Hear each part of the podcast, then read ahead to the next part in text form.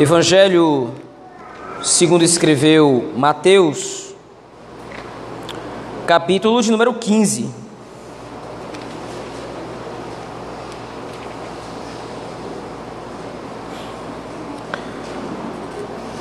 Nós meditaremos do verso 1 ao verso 20. Mateus capítulo 15,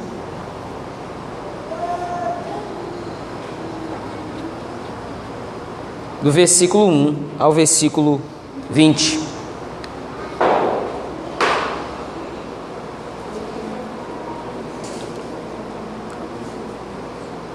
Se nos diz o texto do Evangelho. Então vieram de Jerusalém a Jesus alguns fariseus e escribas e perguntaram: Por que transgridem os teus discípulos a tradição dos anciãos? Pois não lavam as mãos quando comem. Ele, porém, lhes respondeu: Por que transgredis vós também o mandamento de Deus por causa da vossa tradição? Porque Deus ordenou: honra a teu pai e a tua mãe, e quem maldisser a seu pai ou a sua mãe seja punido de morte. Mas vós dizeis: se alguém disser a seu pai ou a sua mãe, é oferta ao Senhor aquilo que poderias aproveitar de mim, esse jamais honrará seu pai ou a sua mãe. Assim, invalidastes a palavra de Deus por causa da vossa tradição. Hipócritas, bem, bem profetizou Isaías a vosso respeito, dizendo: Este povo honra-me com os lábios, mas o seu coração está longe de mim. E em vão me adoram, ensinando doutrinas que são preceitos de homens. E tendo convocado a multidão, lhes disse: Ouvi e entendei. Não é o que entra pela boca o que contamina o homem, mas o que sai da boca, isto sim contamina o homem. Então, aproximando-se dele, os discípulos disseram: Sabes que os fariseus, ouvindo a tua palavra, se escandalizaram? Ele, porém, respondeu: Toda planta que meu Pai Celestial não plantou será arrancada. Deixai-os, são cegos, guias de cegos. Ora, se o cego guiar outro cego, cairão ambos no barranco. Então lhes disse Pedro: Explica-nos a parábola. Jesus, porém, disse: Também vós não entendeis ainda? Não compreendeis que tudo que entra pela boca desce para o ventre e depois é lançado em lugar escuso? Mas o que sai da boca vem do coração. E é isso que contamina o homem. Porque do coração procedem maus desígnios, homicídios, adultérios, prostituição, furtos, falsos testemunhos, blasfêmias. São estas as coisas que contaminam o homem, mas o comer sem lavar as mãos não o contamina. Amém, irmãos. Vamos orar ao Senhor nosso Deus. Pai bondoso, nós nos colocamos diante da tua presença após termos lido a tua palavra, pedindo que o Senhor aclare para nós o texto sagrado. Nos dá, Senhor, a tua graça de poder ser pastoreados pela Escritura. É assim que nós oramos, no nome de Cristo, teu Filho. Amém. Meus irmãos, no capítulo 14 de Mateus, nós vimos que a preocupação central do evangelista é expor a identidade de Cristo, entendida e compreendida pelos agentes do reino, isto é, por seus próprios discípulos, e não compreendida ou não entendida por aqueles que não pertencem ao reino ou não podem recebê-lo. Agora, no capítulo 15, Mateus continua com essa mesma ideia em mente, porém agora ele vai demonstrar outro tipo de oposição ao reino. Não é somente a pessoa ou as pessoas que desconhecem a Cristo em termos da sua história ou em termos de quem ele seria, que rejeitam ou que não podem atentar para a identidade dele tal como ela é. Agora, no capítulo 15, pelo menos nesses primeiros versos, do verso 1 ao 20, os fariseus reaparecem na narrativa como sendo um exemplo de um grupo que, mesmo tendo conhecimento das escrituras do Antigo Testamento, não podiam ter acesso ao conhecimento salvífico de Cristo, isto é, eles não tinham acesso à fé. No verso 1, então, uh, Mateus contextualiza o fato. Então vieram de Jerusalém alguns dos fariseus para se encontrar com Cristo em Genezaré. E esses fariseus, então, ao encontrarem Cristo, fazem uma pergunta: por que, que os teus discípulos não honram a tradição dos anciãos? Porque eles comem sem lavar as mãos. Este ato que os fariseus estão reclamando aqui não é simplesmente o ato higiênico de comer e lavar as mãos. Eles não estão preocupados com higiene aqui. Mas os fariseus desenvolveram uma tradição ou desenvolveram um mandamento que o comer ou o lavar as mãos antes de comer, representava a santidade que o povo deveria ter para com o Senhor. Era um modo criado pelos próprios fariseus de demonstrar o quanto eles eram santos. Então, a todo momento, antes de qualquer refeição, eles lavavam as mãos. Nos lugares em que eles frequentavam, antes de entrar no recinto, havia uma tigela com água e todas as pessoas que iriam comer naquele local deveriam passar por aquela, aquela tigela, lavar suas mãos para que então pudessem comer. E agora a pergunta dos fariseus com relação a Cristo é: olha, os teus discípulos não fazem isso. Parece que os teus discípulos fazem pouco caso das nossas tradições. Parece que eles fazem pouco caso dos mandamentos que está, estão registrados nas tradições antigas. Essa tradição é uma tradição que foi escrita um pouco antes do período de Cristo, chamada Mishnah, e tinha também um conjunto amplo de regras que deveriam ser obedecidas. Algumas dessas regras nós vimos no capítulo 5, quando Cristo rebate o legalismo dos, dos fariseus. Mas, por exemplo, uma, um desses mandamentos dizia como é que uma pessoa tinha que dar um nó no dia de sábado, ou quantos passos uma pessoa poderia dar além da sua casa no dia do Senhor. Então, essas tradições não eram os mandamentos de Deus, tal como estavam registrados no Antigo Testamento. Era a forma que os fariseus, ou eram as formas que os, os fariseus achavam através das quais poderiam obedecer ao Senhor. A resposta de Cristo, então, é muito enfática. Ele faz um contraponto. Vocês estão reclamando que os meus discípulos, eles não obedecem às tradições dos fariseus não obedecem às tradições dos anciãos, mas vocês também não obedecem o mandamento de Deus. E aí Cristo explica uma situação que acontecia descaradamente. Veja aí a partir do versículo 4. Porque Deus ordenou o quinto mandamento: honra teu pai e a tua mãe. E ligado a esse mandamento, o Senhor Jesus Cristo cita outro texto do Antigo Testamento também, que diz: Quem maldisser a seu pai ou a sua mãe, seja punido de morte. Mas o que os fariseus diziam se alguém disser a seu pai ou a sua mãe, é oferta ao Senhor, diz aí o verso 5, é oferta ao Senhor aquilo que poderias aproveitar de mim, esse jamais honrará seu pai ou a sua mãe. Veja, o que acontecia é que os fariseus tinham uma desculpa para dar sempre que seu pai ou a sua mãe precisava de ajuda.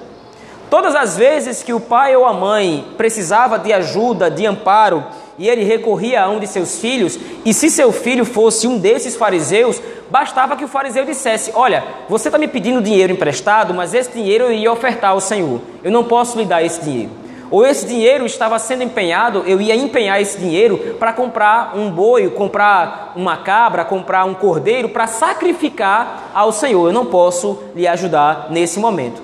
De maneira que os fariseus achavam que podia se desculpar de um mandamento com base em outro. A honra ao pai e à mãe, colocada aqui por Cristo, estaria acima da própria oferta ao Senhor. O mandamento é claro, você tem que honrar o seu pai e a sua mãe. Isto é, você precisa socorrê-lo. A honra de que fala o texto, tanto aqui no capítulo 15 de Mateus, quanto no capítulo 20 de Êxodo, não é só a obediência às ordens do pai ou da mãe, ou das autoridades representadas por estes a honra devida que o Senhor Jesus Cristo coloca aqui é de fato um sentimento de proteção para com o pai ou a mãe. Eu honro ao meu pai agindo em favor dele. Se o meu pai ou a minha mãe precisa de mim, é minha obrigação socorrê-lo, é o meu dever ampará-lo. Mas os fariseus rejeitavam essa parte do mandamento, dizendo: Olha, o Senhor nos mandou ofertar. E agora, essa ajuda que o Senhor a senhora está me pedindo, meu pai ou a minha mãe, eu não vou poder atender, porque preciso, em primeiro lugar, honrar ao Senhor. Isso aqui, na verdade, é uma hipocrisia, como diz aí o versículo 7. Os fariseus estavam preocupados com os discípulos de Cristo não lavarem as mãos, algo simples, e estavam despreocupados em quebrar o quinto mandamento, desonrando seus pais e suas mães. Mas é mais do que isso. O Senhor Jesus Cristo coloca no versículo 7, ligando essa situação a uma profecia de Isaías. Ele diz: Hipócritas, bem profetizou Isaías a vosso respeito, dizendo: Este povo honra-me com os lábios, mas seu coração está longe de mim. e em vão me adoram, ensinando doutrinas que são preceitos de homens. É interessante o uso que Mateus faz desse fato, dessa ocorrência, para exortar a igreja. O ponto central da exortação de Mateus aqui é protestar contra qualquer tipo de legalismo. E ele está declarando isso para a igreja. Vejam, olhem, os fariseus estavam muito apegados à tradição. E nós não podemos transformar o apego à tradição, nós não podemos transformar legalismo em obediência a Deus, porque são coisas completamente diferentes. Eu não posso achar que é através da minha moralidade que é através do meu bom senso que eu posso honrar o Senhor, porque o meu coração é enganoso e achando que estou obedecendo ao Senhor num aspecto, eu posso estar desonrando a Deus em outro. Isso é um princípio crucial para que a igreja entenda o modo como deve servir ao Senhor. Mateus coloca isso aqui muito claramente. Veja, desde, desde o final do capítulo 13, o capítulo 14 todo, como disse, a preocupação do evangelista é declarar a identidade de Cristo e como essa identidade é percebida pelos seus agentes, por aqueles que foram salvos pela fé no Cordeiro de Deus. Mas o legalismo dos homens pode atrapalhar nessa compreensão. Assim como Herodes não conseguiu discernir a identidade de Cristo, confundindo Cristo com João Batista, assim como o próprio Pedro e os discípulos, antes do milagre de Jesus andar por sobre o mar, tinham incerto a natureza ou a identidade de Cristo. Se alguém se apegar às tradições do seu coração, se alguém se apegar aos seus moralismos, achando que através dessas coisas vai honrar o Senhor, está demonstrando que desconhece a Cristo. Eu não sou salvo na pessoa de Cristo porque eu sou bom. Eu não sou salvo na pessoa de Cristo porque eu faço algo para Ele. Veja, é claro que isso é uma verdade evidente das Escrituras. Nós sabemos perfeitamente bem que a salvação é única e exclusivamente operada pela fé através da graça do Senhor. É um dom de Deus e não nosso. Nós temos isso muito claro, como disse. Mas em muitos momentos da nossa vida, nós começamos a nos relacionar com Deus baseados num tipo de relacionamento de troca. Eu obedeço ao Senhor de alguma forma e o Senhor me agracia com outra bênção. Eu faço algo para Deus ou eu honro ao Senhor de alguma forma e o Senhor, por sua vez, me abençoa. De forma que muitas vezes nós começamos a tratar Deus como se fosse simplesmente um benfeitor que está interessado em nos dar bênçãos. Se eu obedecer aos mandamentos, eu vou me tornar alguém digno da graça do Senhor. Se eu andar nos caminhos de Deus, se eu honrar a tradição, o Senhor certamente vai me abençoar. Mas vejam o que o Cristo diz. As pessoas que pensam dessa forma são hipócritas. Porque certamente, externamente falando, parecem obedecer ao Senhor, mas deixa que seus corações reservam malignidades. Veja como é possível honrar o Senhor, como é possível que alguém diga que vai honrar ou dizer que alguém vai honrar ao Senhor com seus lábios, mas desonra seus pais, como é o exemplo do texto. Como é que eu posso olhar para o Senhor através da Escritura? Como é que eu posso me exercitar espiritualmente no culto público, na oração, na leitura da Escritura, se eu estou, por outro lado, cometendo outros pecados por simplesmente estar apegado ao legalismo? É fácil dizer que honra ao Senhor, porque não come, porque não bebe, porque não faz isso, porque não faz aquilo outro. Mas o que é exigido de nós para a salvação não é o fazermos alguma coisa, mas é o reconhecermos que Cristo fez tudo o que era necessário por nós. E eu só posso ter essa compreensão se eu abrir mão do meu moralismo. Eu só posso ter essa compreensão se eu abrir mão do legalismo que muitas vezes bate a nossa porta, achando que nós somos dignos de alguma coisa diante dos olhos do Senhor. E aí então, a partir do versículo 10, o Senhor Jesus Cristo continua.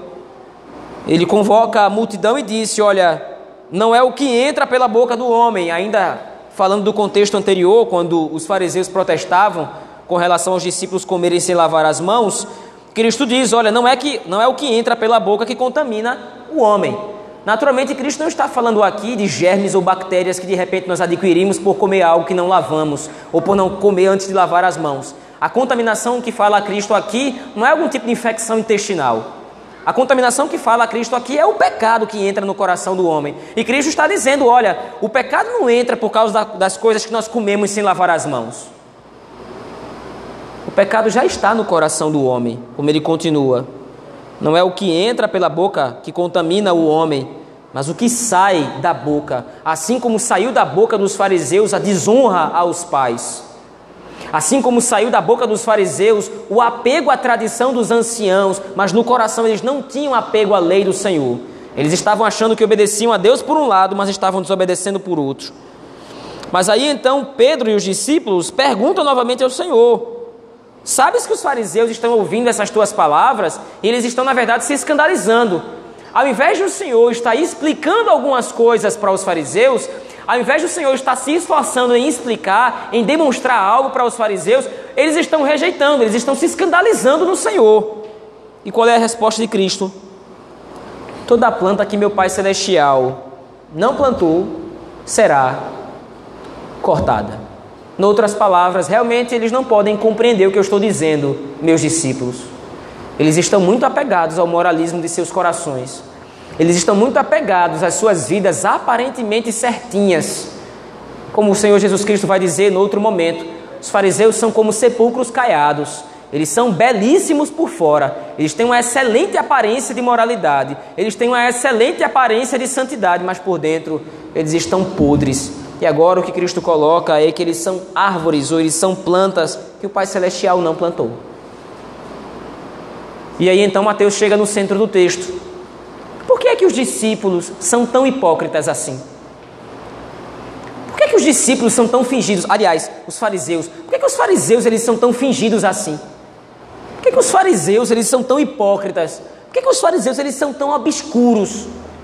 Por que, é que os fariseus eles chegam a ser tão cruéis? Porque eles estão desonrando seus próprios progenitores, eles estão desonrando seus próprios pais, apegados a um tipo de moralismo, apegados a esse negócio de legalismo. Por que, que eles são assim? Eles não são crentes. Eles não entendem quem é Cristo. Não foi revelado o reino dos céus para ele. Eles estão cegos, que é o que Cristo vai dizer agora no versículo 14. Olha, deixa, não tem nada que nós possamos fazer por eles. E não é que Cristo não tenha poder para reverter essa situação. Mas como Cristo disse antes no versículo 13, olha, meu pai não plantou essas plantas. Se meu pai não plantou, eu não vou colher. Eles são cegos, são guias de cegos. Através dessa tradição que eles dizem que expõe os mandamentos das Escrituras, eles são cegos, eles estão perdidos. Eles acham que através desses mandamentos externos de lavar as mãos antes de comer, de dar tantos passos além da sua casa no dia de sábado, de como dar um nó no dia de sábado, eles acham que são através dessas coisas que eles servem ao Senhor. Eles não encostam em álcool, eles não fumam, eles não fazem isso, eles não fazem aquilo outro. Eles acham que são através dessas coisas que eles obedecem a Deus. Mas eles estão cegos com, relação à verdadeira obediência a obediência que reflete um verdadeiro conhecimento de Cristo, em primeiro lugar, se reconhece como pecador. Aquele que se aproxima do Senhor para obedecê-lo, para se sujeitar, para se submeter aos seus mandamentos, reconhece que é indigno da graça do Senhor. Todo aquele que se aproxima de Cristo já começa entendendo que está em débito com Deus.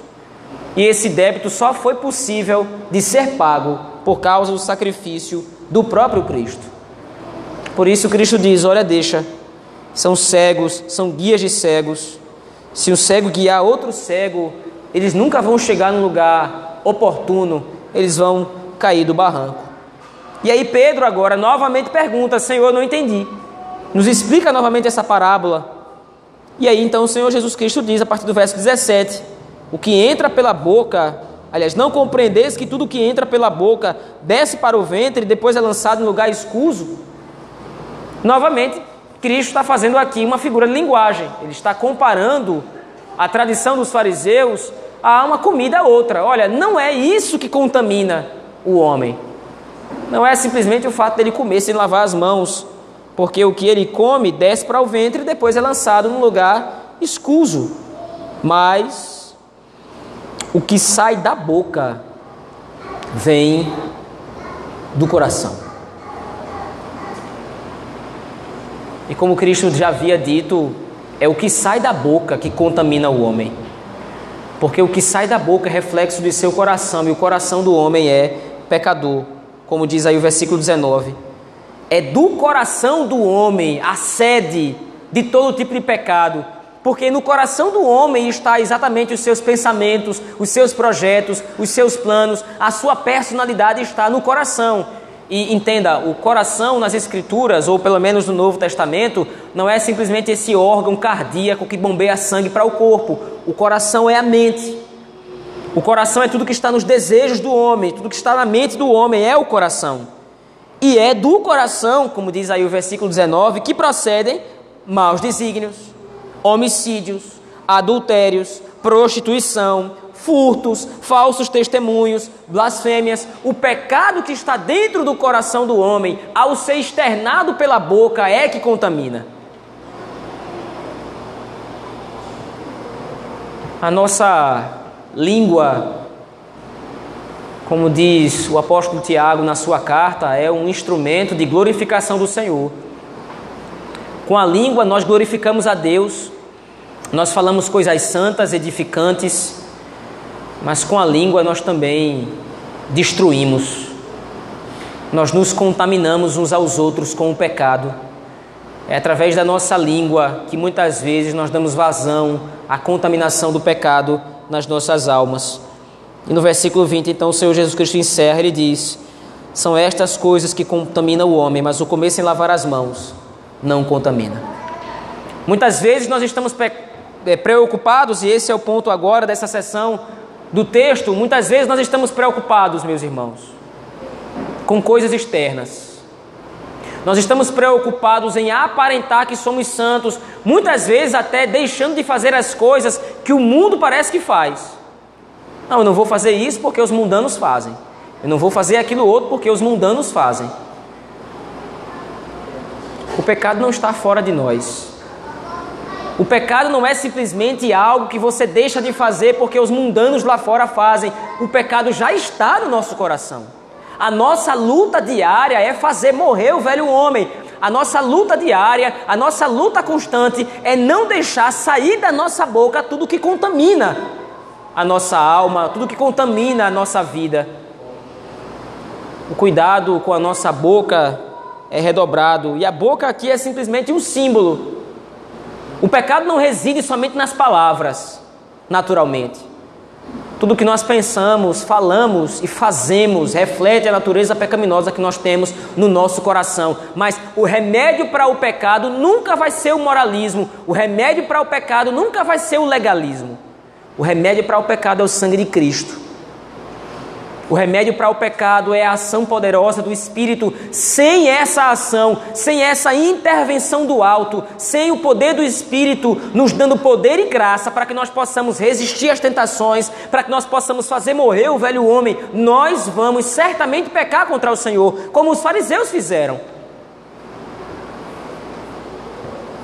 Eles se apegaram ao moralismo, se apegaram ao legalismo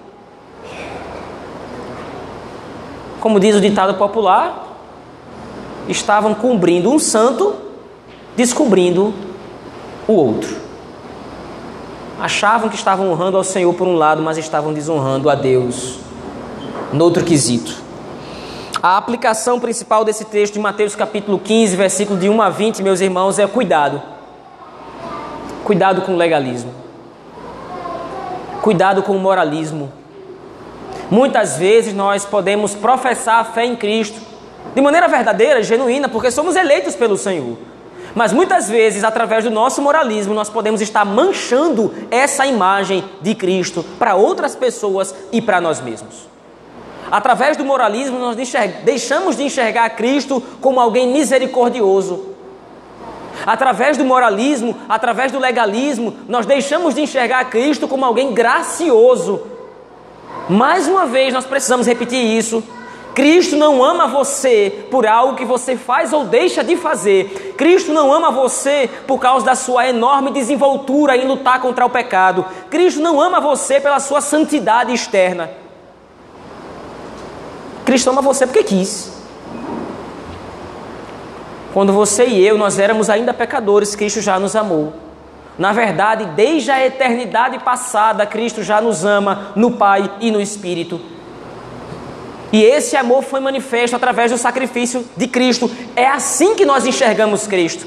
A nossa obediência, a nossa vida de santidade é um reflexo da obra do Espírito Santo em nós, a nossa gratidão ao Senhor. Agora nós temos uma nova vida, uma vida em abundância, vida eterna, vida plena com Deus.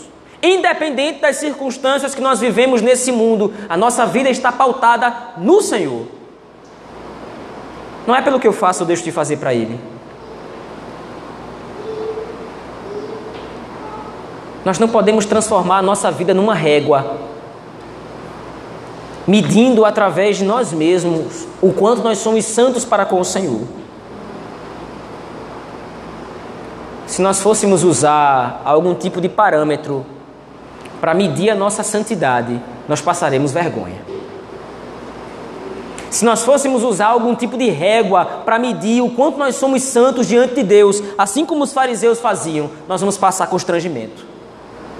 Porque se nós fôssemos honestos com nós mesmos e abríssemos as portas do nosso coração para investigar e examinar e esquadrinhar o que está lá dentro, nós veríamos o quanto nós somos podres por dentro.